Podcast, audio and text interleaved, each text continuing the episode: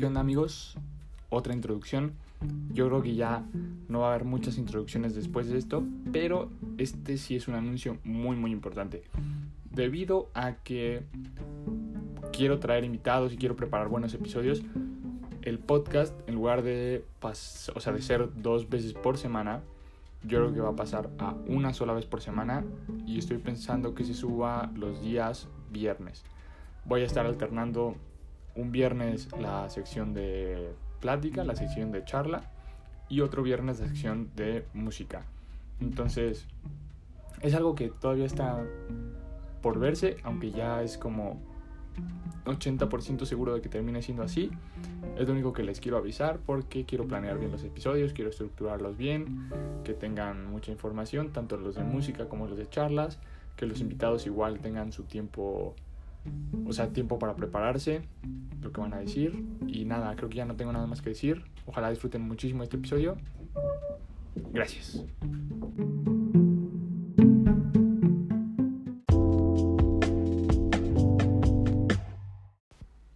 Hola amigos, bienvenidos de nuevo, de nuevos, bienvenidos de nuevo al podcast de Voz y Vibras. Hoy vamos a hablar sobre Jesse Baez y un EP. Ahora no vamos a tener un álbum, vamos a tener un EP que son generalmente un poquito más cortos que los álbums. Pero bueno, no sé, se me hizo interesante este EP. Es un EP que siempre, bueno, he escuchado algunas tracks de él y siempre me había transmitido como muchas cosas, entonces decidí hacer este episodio dedicado al EP de Turbo de Jesse Baez. Eh, es un cantante de RB principalmente. Nació en Chicago, Illinois, el 7 de enero de 1988, o sea, tiene actualmente 32 años. Y aunque nació allá en Estados Unidos, su familia se mudó a Guatemala cuando él tenía 6 años, o sea que casi no, o sea, de los 32 que tiene, pues solamente vivió 6 en Estados Unidos. Y actualmente pues vive en México, porque además está firmado con una disquera mexicana y creo que lleva bastante tiempo viviendo aquí en México, entonces digamos que que tiene como esa mezcla cultural muy, muy, ¿cómo decirlo? Muy pegada a, a él, como que lo acompañan esas tres culturas de los lugares donde ha vivido, donde nació, etc. Es, no sé, un artista que, que me gusta mucho, tiene igual una estética diferente, yo creo que igual por el género al que él intenta pegarse, el RB, como que todos tienen su estética así como no sé, como misteriosa. Algo, no sé, tienen algo. Pero bueno, ya, mm, si quieren buscar más datos sobre él, lo pueden hacer en internet. Aunque la verdad está escaso encontrar información sobre él porque es un artista un poco underground, no tan conocido, aunque tiene algunas colabos con gente conocida, pues él es un poco todavía, pues no tan grande, no tan conocido. Entonces vamos a iniciar. La primera canción es Barry White que Barry White es un artista que creo que ya falleció. Sinceramente lo busqué, pero bueno, es un artista del género de hacía soul, R&B y funk, me parece. Entonces, era un artista famoso, pero bueno, ya en como de antaño, ¿sí me explico? La canción en sí precisamente tiene una vibra muy fuerte de R&B, como que te igual tiene como esa como ese sazón o ese sonido como de antaño, como más nostálgico, más que te transporta a otra época distinta a la que estamos. Igual el tema, o sea, es básicamente sobre abandonar, aunque suene muy feo, es que abandonar suena muy horrible, pero bueno, alejarse de una persona, ¿no? Una persona que igual ya como que todo el todo tiene todo lo que inicia tiene que terminar. Así es la vida y como que ya esa persona y Jesse Baez se dieron lo que tenían que darse y él decide que pues ya es momento de que de continuar, de abandonar a esa persona, ¿no? De, de seguir con sus proyectos y que esta persona siga con su vida. Y pues sí, o sea, a veces es necesario distanciarnos de ciertas personas, aunque tú sepas que a lo mejor a la otra persona le va a doler, tienes que ver por, por ti mismo y ser un poquito egoísta. Digo, también no, se trata de hacer sufrir a la otra persona. Si me explico, el hecho de que tú vayas a alejarte de alguien no significa que te vas a alejar, pero además la vas a hacer sufrir. Simplemente tú necesitas tomar tu espacio, alejarte, pero no quiere decir que la quieras lastimar y arruinarle toda su vida o todos sus días, ¿no? Por exagerar. Pero pues sí, o sea, igual puede pasar que en ese momento de, de decidir alejarnos, puede que experimentes un poco el sentimiento de, de tristeza por el que la otra persona pasó cuando nosotros nos decidimos alejar, pero pues igualmente no, no significa que nos debemos de arrepentir, ¿no? El hecho de que algo te cause un poco de tristeza o que te pongas a pensar en ello, no significa que, ay, no, es que lo que hice está mal, tengo que, que volver, ¿no? Porque si lo hiciste en su momento, tenías tus motivos, porque son decisiones que se tienen que tomar con motivos, tienes que pensarlo. Y si ya lo hiciste, aunque te sientas mal, pues yo creo que es para bien. Si ya lo decidiste es porque tenías algo en mente, algún otro proyecto. Y pues no sé, o sea, incluso en la canción hace mención a que de repente ese sentimiento de remordimiento, lo podríamos decir, es tan grande que te hace pensar, ¿no? Como volver con esa persona, pero ahora quizás esa persona es la que ya no quiere que vuelvas, ya no quiere estar contigo, ahora ella se quiere alejar de ti, ¿sí me explico? Y a veces pasa, o sea, yo creo que los que están escuchando el podcast seguramente les ha pasado alguna situación por el estilo de buscar a alguien, que, que más bien que te busque a alguien, a lo mejor tú ya no quieres estar con esa persona, entonces te alejas. Corte A, tú con el, como el perro con la cola entre las patas vas a buscar a esa persona, pero esa persona ya no te necesita o ya no te quiere, ya no quiere que estés ahí o que estén juntos, ¿no? No sé, la canción es muy bonita, no sé, es muy armónica, transmite lo que quiere decir a la perfección, no sé, es, es muy bonita. Y de aquí destaco la frase que, que dice, tú dices que no soy suficiente, que no podía ver lo que perdí, pero ya ves que sí. Entonces, como que en esa frase es el resumen de toda la canción, ¿no? Como que te sientes mal, que a lo mejor no valorarías a la otra persona, pero después te das cuenta que sí la valoras, pero también te das cuenta de que sí lo puedes superar, que no sé, muchísimas cosas, muchas, muchas cosas. Escuchen el track, escuchen en general el EP, es muy cortito, dura 22 minutos exactos, son 7 tracks, pero bueno, vamos a ir a hablar de la siguiente track, pero en general el EP es recomendación fuerte. La siguiente canción es Quiero saber con Dylan Francis. La gente que igual le gusta un poco esto de la electrónica, ya saben quién es Dylan Francis. Es un productor DJ bastante famoso. Creo que tiene. Hay una canción súper famosa, ¿cómo se llama? Turn Down for What? Creo que esa. No, es que no me acuerdo si esa canción es de Dylan Francis. Creo que sí. No sé. El chiste es que la colaboración es muy sorprendente.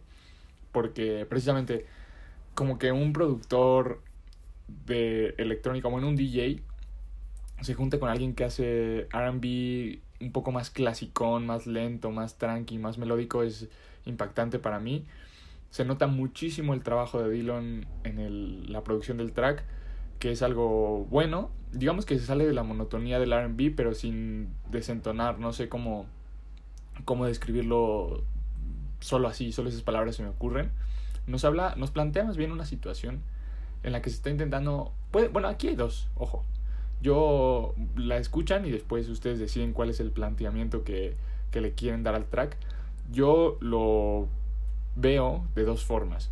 Una es que nos puede estar hablando de una relación a distancia, o sea, se está intentando mantener una relación a distancia y en ese tipo de escenarios yo creo, yo, es mi opinión personal, que es impetuosa la necesidad de comunicarse con la otra persona, de hablar, no sé, en general de tener comunicación, ¿no? De la forma que sea. Porque pues si no, como que se pierde, ¿no? Si de por sí están alejados como que y no se comunican, como que ahí ya pierde toda, toda la magia. O también nos puede estar hablando de un sentimiento que ocurre cuando se está enamorado. Ojo, porque no lo quiero que lo malinterpreten. Yo, por ejemplo, sí he pasado por este sentimiento de preocuparse por qué estará haciendo la otra persona, ¿qué estará pensando? ¿Estará pensando en mí? ¿Estará pensándote? ¿Estará, no sé? O sea, esas dudas que te llegan cuando estás enamorado, que yo creo que son normales y son escenarios bastante reales, pero ya otras tipo de cosas, o sea, porque esto se puede prestar a ya cosas un poco más manipuladoras y controladoras. Yo solo lo dejo en en ese sentimiento de decir, bueno, ¿qué estará haciendo Berenice en este momento? Y ya, ¿no? Como tener la necesidad de preguntarle. Pero, no sé, o sea, no, no, no lo extrapolen, no lo magnifiquen, no sé cómo, cuál sería la palabra, pero mm, la canción para mí me transmite, puede ser cualquiera de esas dos cosas. El track en general me gusta mucho y siento que cumple con su objetivo, además que transmite buena vibra, no sé, deberían de, o sea, escúchenlo, escuchen el track. En general casi todas estas canciones yo las recomendaría, obviamente les voy a decir cuál o cuáles son como las top que deberían de agregar a su playlist, pero en general creo que hay algo para casi todos en este EP. De aquí pasamos al tercer track, siempre con Álvaro Díaz. Es un junte que no desentona absolutamente para nada. Los que conocen el trabajo de Álvaro Díaz, que yo creo que justo ahora está un poco más pegado que Jesse Baez, y así se le puede decir. Pero yo creo que ya todos hemos escuchado alguna canción de Álvaro Díaz. Es igual un poquito RB, Em, ondas más tranqui, más chill, no sé. En, en, general es como similar el estilo que tienen ellos dos. Ojo, no digo que se copien o que sean iguales o nada por el estilo, sino que es similar y por eso el, la canción fluye tan bien. Esta canción en general toca la dependencia. Bueno, es que puede ser la dependencia u otra cosa más extrema. Aquí sí les voy a pedir que, que lo magnifiquen y que lo imaginen así a una escala increíble. Pero bueno, la canción básicamente toca la dependencia que una persona puede desarrollar hacia otra. Incluso, o sea, esa misma dependencia, como que al final te juega en contra y estás tan clavado que tú solito intentas convencerte de que no lo estás. ¿Sí me explico? Como, nada. O sea, sí, sí me gusta, pero no, así tanto no. No, no, no. O sea, bueno, por ejemplo, sí reviso su Instagram diario, pero pues no me gusta tanto. Y, o sea, igual le escribo diario, quiero que me escriba diario, pero, o sea, también, pues, o sea, no sé, nada más lo hago, pero no estoy tan interesado o tan interesada. ¿Sí me explico? Como que intentar nosotros mismos hacernos un lavado de coco para convencernos de que la otra persona no es tan importante o que no la necesitamos, ¿no? Como de, no, yo puedo hacer mis cosas, pero pues sí estaría bien que, estuviera aquí, ¿no? Que me ayudara a hacer tal cosa, pero yo, o sea, lo puedo hacer sola o solo. O sea, no, yo no la necesito para hacer eso. O sea, yo puedo ir y regresar solo. Aunque pues, obviamente está objeto que, que no me haya contestado que sí quiere venir. No sé, infinidad de situaciones.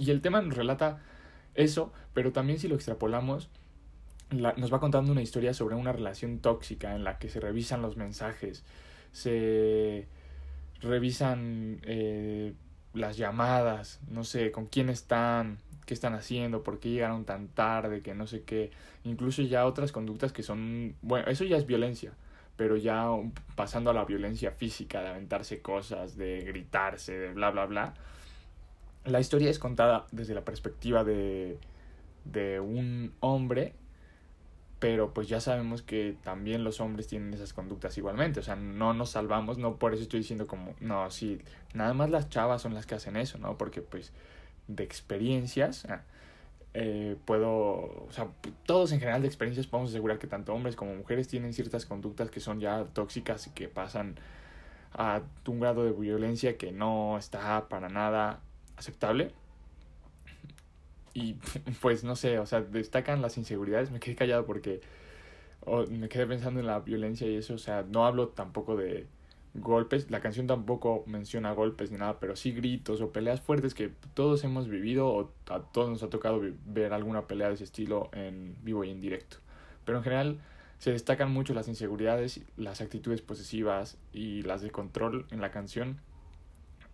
La historia es, es buena, o sea, toda, toda la canción es, es buena por lo que te cuenta, por el beat, por el ritmo de la canción, se siente bien, el coro es muy, muy pegadizo y siempre suena en tu cabeza, no sé, es, es muy buena, igual como mensaje, siempre vuelve. Les dejo ahí ese, ese pequeño mensaje, pero para que vayan y escuchen el track, de verdad que no sé, suena, suena, suena muy insistente en que escuchen este proyecto, pero es porque de verdad lo recomiendo mucho. De aquí pasamos al cuarto tema, tema 1, así se llama. O también lo tienen catalogado como Sush. Es un trap, bueno, no sé. Yo siento el beat un poco trap por los hi-hats que tiene, toda la producción como que está armada un poquito como trap, pero es como low-fi, como más tranqui, más relajadón, pero sí siento ondas como, como de trap, como un experimentillo ahí, aunque no, no, es, no está tan entregado a hacer una canción de trap, la canción, el track. Como el título lo dice, curiosamente es el primer tema del proyecto, aunque no está en orden como el primero, si me explico, es el cuarto. Esta canción en lo personal me gusta mucho por la jerga que utiliza, ya que hace referencias al streetwear, que es básicamente para los que no conocen la moda urbana actual, así lo podría yo definir. De todas formas, si quieren buscar streetwear en Google, seguramente les van a salir mil páginas y mil definiciones y mil explicaciones súper complicadas, pero esto es lo que yo la podría definir súper corto. Igualmente hace referencia a un, una, un término, una palabra que también está dentro de todo el mundillo este que les cuento del streetwear, que son los hype beast, que son personas básicamente que se visten de acuerdo a las tendencias y buscan vestirse así de cualquier forma, o sea, están obsesionadas por las tendencias y por ir a la moda, pero ni siquiera es como moda de alta costura, de diseñador o de pasarela, sino más, más bien, como les digo, moda urbana actual. Incluso pagan precios exagerados por prendas que a lo mejor alguien ajeno a diría son prendas pues ordinarias, ¿no? Imaginemos una chamarra, una hoodie, imaginemos una hoodie, a lo mejor tú la ves y de a ojo de buen cubero le calculas, no sé, te costó 600 pesos, pongamos un precio pero lo que tú no sabes es que es colaboración con J Balvin o colaboración con no sé qué de Nike con no sé quién y esa hoodie que tú le calculaste 600 pesos porque parece ropa de la paca vale 600 pero dólares ¿no? O algo por el estilo. Básicamente esos son los hypebeast, que todo lo que ven en Instagram lo quieren comprar, quieren tomarse fotos, porque se permean tanto de la cultura urbana que ven en las redes sociales. Igualmente hace referencia al Rookie of the Year, que es un premio que se entrega en algunos deportes, igual en el básquetbol, pero generalmente, bueno, yo cuando he escuchado referencias al premio de Rookie of the Year es al básquetbol, porque, pues no sé, en general el movimiento del hip hop, del rap, del trap, del RB, como todos estos géneros, están muy ligados a, la cultura de, la calle, no sé, bueno, el RB un poco más moderno, porque antes el RB pues siento que sí estaba un poco distanciado, pero actualmente ya está como mezclado, como homogeneizado, creo que sí se dice así, con los demás géneros que les comenté. Entonces sí, yo creo que hace referencia al Rookie of the Year como premio de básquetbol. Y en general habla sobre cómo la gente busca aparentar y bueno, si no, si no se habían dado cuenta con los términos que ya dije de cultura urbana, de bla, bla, bla, pues sí, se relaciona con eso, con las apariencias, que justo tocamos en el episodio anterior, no tan a fondo, pero pues sí tiene algo que ver.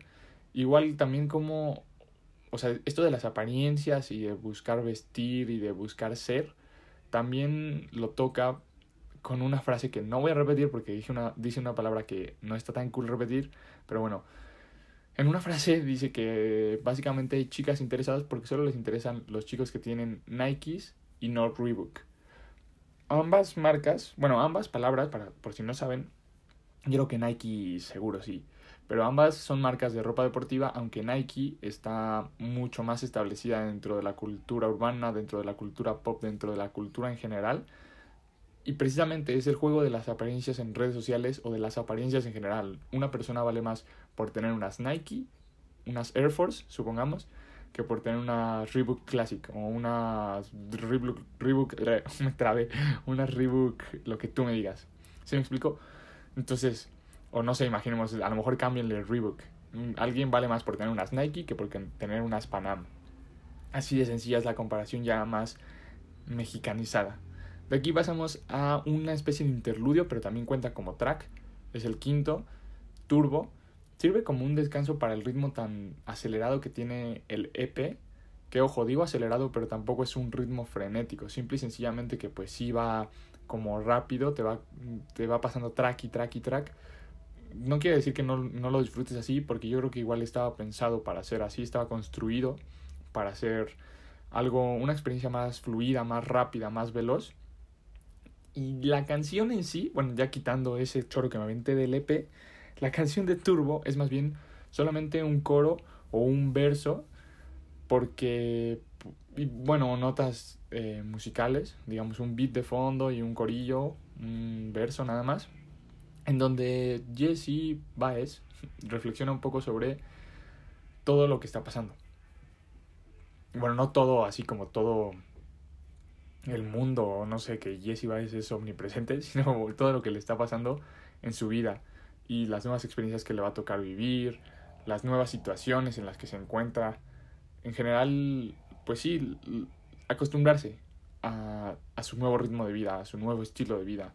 Aunque él admite que le cuesta trabajo, que él intenta mantenerse a sus hábitos y costumbres antiguos, pero pues es, es difícil, ya no, ya no va a ser lo mismo, porque la vida va muy rápido ahora ya que empieza a tener disquera, que empieza a tener colaboraciones con ciertos artistas, que empieza a hacer de seguidores en redes sociales, ya no puede mantenerse igual que antes. El outro es, o sea, les digo que más bien es un verso y después viene como una especie de outro que ni siquiera es cantado, es literal Siento que es como un audio que le mandó su mamá por WhatsApp a las 2 de la mañana o algo por el estilo, donde su mamá le, le reconoce sus logros, le muestra su apoyo, le muestra su amor, le muestra todo lo que uno esperaría de una madre orgullosa. Porque pues sí, obviamente tu hijo está firmado con una disquera, va a sacar su primer EP. Bueno, ya tenía un EP antes, pero su primer EP así como que lo va a llevar, lo va a impulsar. Pues obviamente debería estar orgullosa. Y le da un mensaje fuerte igualmente sobre que todo está cambiando, que tiene que estar alerta, por así decirlo, pero que, que no, o sea, que no le puede mentir que todo está cambiando, que es así, que la vida es eso, pero que no se desespere, que todo va a estar bien, que, que esté tranquilo, que no porque cambie va a significar algo malo.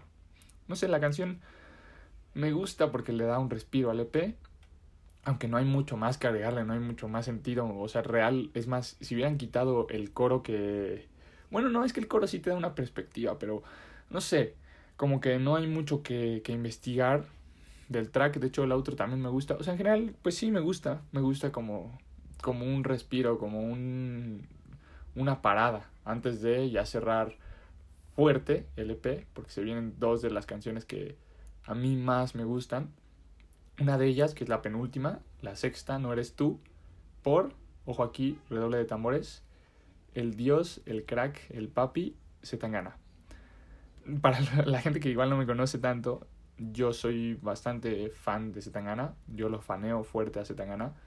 Me parece que es un junte así grandes ligas, porque para este momento, que es marzo del 2018, Zetangana ya estaba cogiendo empuje, como dicen por ahí, entonces ya, es, ya su nombre estaba en boca de bastantes personas, ya estaba agarrando tracción Zetangana como artista. Obviamente en ese momento Jesse Baez era un don nadie, es la verdad, así como yo. Yo también soy un don nadie. Pero bueno, ya que les quité esta introducción del track, el track es maravilloso. La producción está genial. Esta canción, justo la mencioné el episodio pasado, se la recomiendo. Yo creo que si tuvieran que elegir, o sea, si yo tuviera que recomendarles, solamente tienen 5 minutos y nada más pueden escuchar un track. O sea, el track no dura 5 minutos, no se confundan, pero supongamos que nada más tuvieran 5 minutos y tuvieran que escoger solo una canción. Yo creo que les diría que pusieran esa y es más, que la agregaran a su playlist de una. Es bastante buena. El mensaje que nos deja es que no hay que perder nuestra esencia para cambiar. O sea, nosotros podemos cambiar. De hecho, el episodio pasado habla bastante sobre eso ya no quiero como profundizar. Bueno, sí voy a profundizar un poquito porque me parece que vale la pena ya con esta canción. Porque como les, dije, esta canción la mencioné, pero nada más brevemente y aquí ya es como un análisis un poquito más a profundidad. Pero bueno, el mensaje que nos deja es precisamente no, o sea, no perder nuestra esencia al momento de cambiar. No está mal cambiar, no está mal irte desarrollando en todos los aspectos que tú quieras y a lo mejor vas a ir perdiendo costumbres, vas a ir ganando otros hábitos, etcétera, etcétera pero siempre hay que mantener como lo que nos hace ser nosotros. es que suena muy estúpido. Y a lo mejor me vas a decir, bueno, ¿cómo vas a querer que cambie si voy a tener que seguir manteniendo ciertas costumbres que tú consideras que me hacen ser? ¿Sí me explico? Pero de verdad les prometo que todo mundo tenemos ciertas características, ciertas cualidades que nos hacen ser y que en el momento en que empecemos a cambiar eso ya no vamos a ser nosotros mismos. El mensaje también va dirigido un poco a, a una crítica hacia las redes sociales, porque muchas veces igualmente, no, o sea, esta canción, escuchen, en general me parece una canción buenísima, parece que estoy haciendo spam al episodio pasado, pero también hablamos de ese concepto del episodio pasado porque el, el track mete un mensaje de crítica hacia las redes sociales y el cómo nos dejamos influenciar muchísimo por lo que vemos en ellas o nos dejamos consumir por querer ser alguien en las redes sociales.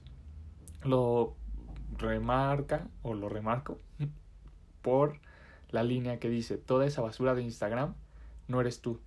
Y es así de fácil. Esta canción se la está cantando obviamente a una chica que conoció, o bueno, que conocía, porque ahora ya no la reconoce, la ve en una fiesta y pues no sé, o sea, no sé, no saben, más bien, o no sabe Jessie Baez quién es porque es otra, es una persona totalmente diferente y ni siquiera es como que se note que cambió. No sé si me explico. Más bien que lo está forzando y lo está fingiendo. Porque cuando tú conoces a alguien y ves que va cambiando con el tiempo o ciertas actitudes las va modificando gradualmente, bla, bla, se nota que es un cambio, ¿no? Pero también te puedes dar cuenta de cuando tú conoces a alguien y está forzando, está fingiendo ciertas actitudes para encajar en alguna situación o con algunas personas, porque Zetangana menciona que incluso se está juntando con gente con la que jamás la había visto antes. O a lo mejor gente que ella criticaba como, no, yo nunca voy a juntar con mis reyes.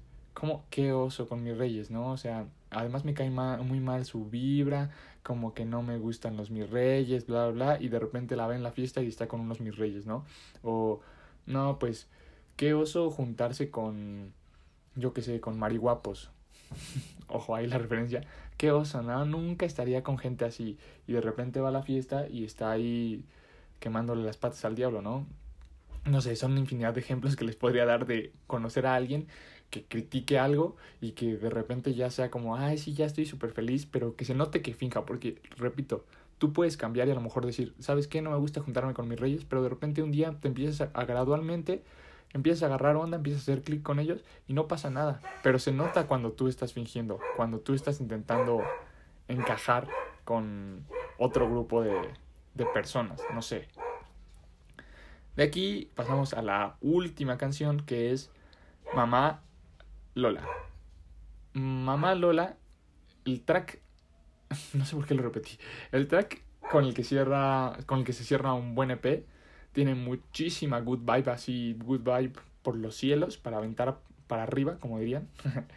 Incluso por momentos se siente que Jesse Baez genuinamente se está divirtiendo mientras el track se está desarrollando y mientras las ideas van fluyendo. Las menciones a emojis o las interrupciones en el track le agregan muchísimo carisma. De verdad, es un track muy disfrutable. No se, mm, o sea, se lo toma en serio, pero al mismo tiempo no. Es, es muy bueno, es muy, muy buena idea, muy buen concepto de track. Habla sobre el sentimiento de enamoramiento por el, por el cual, o sea, está pasando él. Y es tan fuerte ese sentimiento que incluso parece magia para él, como que no, no, no logra captar, ¿no? Como que estar tan enamorado, decir, pues, ¿qué me está pasando, no? O qué me hicieron, o qué, o qué hizo ella para que yo estuviera tan enamorado y tan clavado. Igualmente destaca cualidades físicas de la chica por la cual se siente atraído o está enamorado, al igual que juguetea, o sea, destaca obviamente esas cualidades, porque pues no le da tiempo tampoco de desarrollarse más allá y yo creo que el track ni siquiera intenta desarrollar más allá, solamente como que las menciona y punto final. Y al final juguetea con el flow de una canción que estaba de moda por videos virales en los que la gente se salía del carro para bailar. No sé si ya les traje un poco de memoria o se la refresqué, pero estoy hablando de In My Feelings de Drake. Voy a cantar en horrible inglés pero ojalá les sirva. Kiki, do you love me? Are you riding? Say you never ever leave from beside me. Cause I'm need you. Algo así iba. Entonces, aplausos por mi excelente canto. pero es juguetea mucho con ese flow, le queda muy bien porque les digo, o sea, se lo toma como, un rato de, de diversión. En general cierra muy bien el EP, esta canción de Mamá Lola. El EP, como conclusión, me gusta bastante, me gusta mucho. Cumple perfecto para lo que se pensó. La duración es muy digerible, 22 minutos, quitando turbo son como 20. Si no quieren escuchar turbo, aunque obviamente yo creo que la primera vez la van a tener que escuchar y ya después turbo es una... Es algo que no es necesario escuchar porque no te va... No sé, bueno, cada quien es libre de escuchar lo que quiera, ¿no? Pero bueno, en general tiene un ritmo bastante rápido, pero sin ser frenético, ya se los había comentado. Además que precisamente Turbo sirve como una almohada, como un descanso, para que te dé un respiro y ya cierres con fuerza con esas dos canciones, la de No eres tú y Mamá Lola. La producción del EP está a cargo de Milkman, un productor mexicano. Como ya les había dicho, él vive aquí en México, me parece, y está firmado con una disquera mexicana, entonces como que no desentona tanto que el productor sea mexicano. Y en todas las canciones hizo un muy buen trabajo. Les recomiendo mucho No eres tú de Zetangana. Y ya no tengo nada más que agregarle. Nos vemos. Nos escuchamos. Yeah.